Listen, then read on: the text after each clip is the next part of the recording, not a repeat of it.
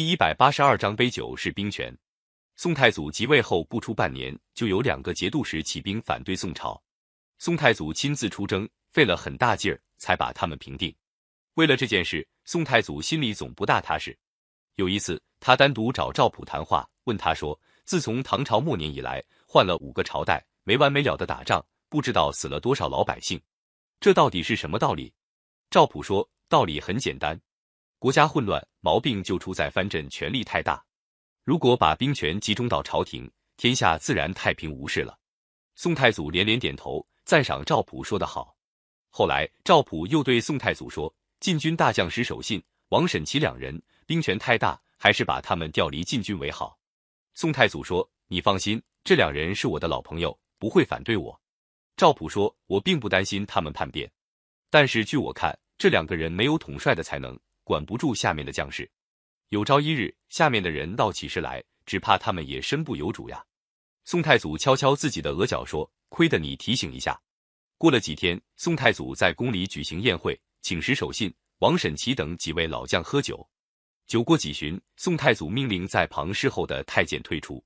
他拿起一杯酒，先请大家干了杯，说：“我要不是有你们帮助，也不会有现在这个地位。但是你们哪知道，做皇帝也有很大难处。”还不如做个节度使自在。不瞒各位说，这一年来我就没有一夜睡过安稳觉。石守信等人听了十分惊奇，连忙问这是什么缘故。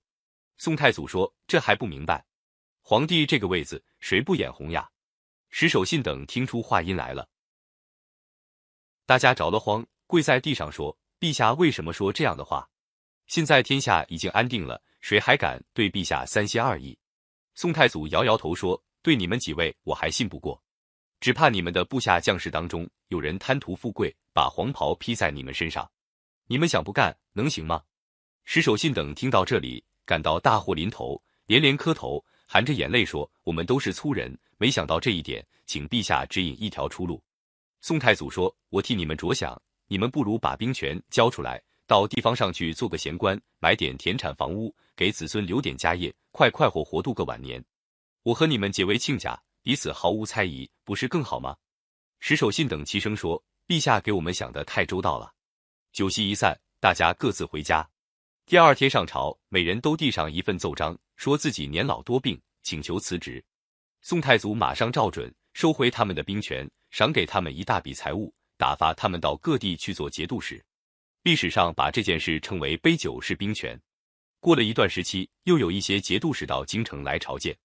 宋太祖在御花园举行宴会，太祖说：“你们都是国家老臣，现在藩镇的事务那么繁忙，还要你们干这种苦差，我真过意不去。”有个乖巧的节度使马上接口说：“我本来没什么功劳，留在这个位子上也不合适，希望陛下让我告老回乡。”也有个节度使不知趣，唠唠叨叨的把自己的经历夸说了一番，说自己立过多少多少功劳。宋太祖听了直皱眉头，说：“这都是陈年老账了。”进提他干什么？第二天，宋太祖把这些节度使的兵权全部解除了。宋太祖收回地方将领的兵权以后，建立了新的军事制度，从地方军队挑选出精兵，编成禁军，由皇帝直接控制；各地行政长官也由朝廷委派。通过这些措施，新建立的北宋王朝开始稳定下来。